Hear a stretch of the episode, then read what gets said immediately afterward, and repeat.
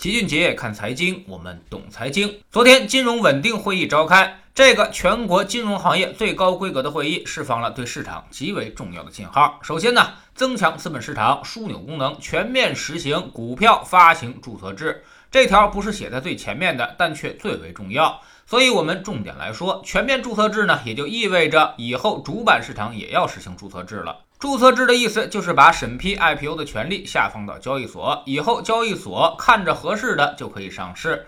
而且全套的规则也都会改变，业绩考核门槛也会相应变化，有利于股市不断的推陈出新。当然，也就意味着壳资源彻底不值钱了。以前科创板和创业板还有投资者的门槛限制问题，而如果注册制扩围到主板市场，那么基本上垃圾股也就吹响了退市的号角。其次呢，就是建立常态化退市机制，提高直接融资比重。全面注册制和常态退市制度一定是相互匹配的，可以多吃，但一定要多拉。这样资本市场才能达到平衡。什么叫常态退市制度呢？就是要让你很难通过财务调节实现保壳的目的，引入很多的市场化指标。比如现在交易所就有规定，连续二十个交易日收盘价低于面值就会引发退市。上交所呢还补充了一条，连续一百二十个交易日累计成交不到五百万股也要退市，这就属于是市场化指。而纳斯达克也有些指标是值得我们学习的，比如有形资产四百万美元以上。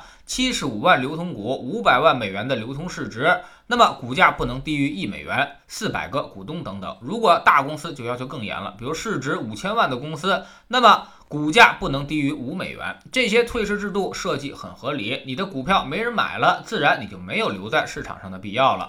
于是就该退市，而这个成交量和股价，一般上市公司是做不了假的。他要想高控盘自己的股票，维持价格，那么股东人数和成交量就无法保证。而如果想要保证股东人数和成交，那么就很难做到控制价格。所以呢，最终结果就是每年纳斯达克都有大把的公司退市，基本上上市的公司和退市的公司一样多，保证了它现有的总量稳定，资源全部都向优质公司开始倾斜。而我们这么多年上市太多，退市太少，很多企业都是百足之虫，死而不僵，天天调整利润，两年巨亏换一年微利。这么赖在资本市场上，未来这种局面呢也会必然改变，而且很快就会发生改变了。得让他们给好人腾个地方。当然，这也就意味着整个市场的玩法将发生重大的改变。未来指数配置会越来越多，而个股的风险会越来越大。那些喜欢赌小、赌重组、听消息的游资可能会损失惨重，甚至是血本无归。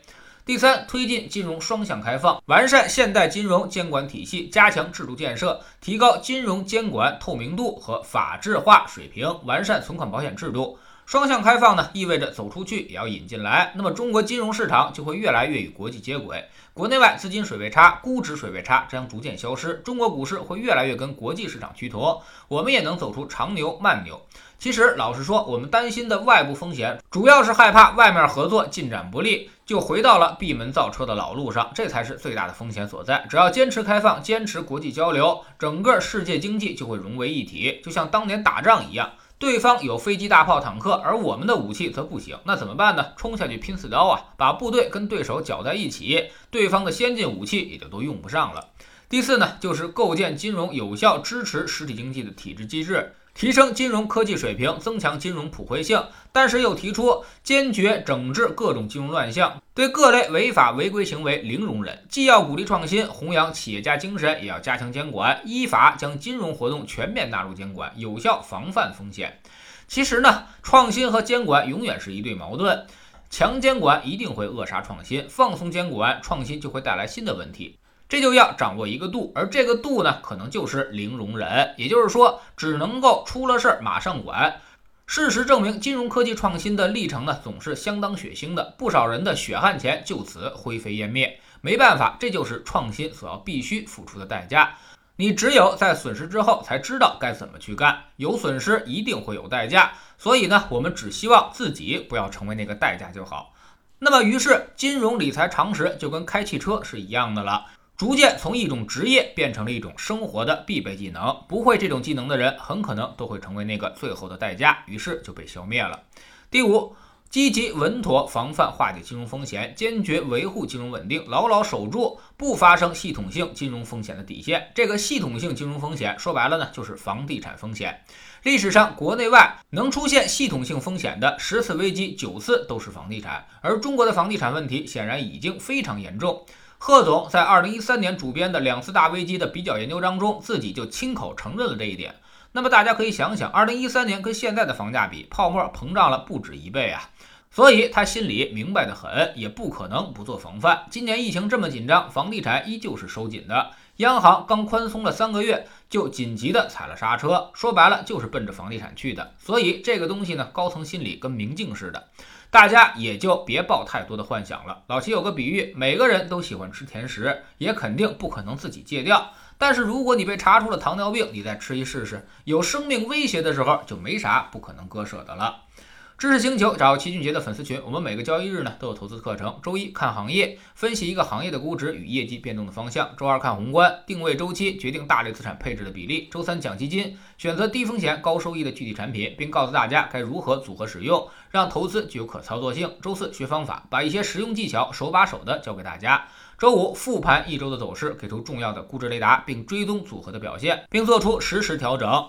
我们总说投资没风险，没文化才有风险。学点投资的真本事，从下载知识星球 APP 找齐俊杰的粉丝群开始。在这里，我们要让赚钱变成一种常态。老齐不但会给你鱼，还会教你捕鱼的技巧，让你明明白白知道钱到底是怎么赚到的。二零一八年星球建立到现在，跟着老齐做投资的朋友，现在少说也赚到了百分之五十以上了。更重要的是，你自己已经在明显提高。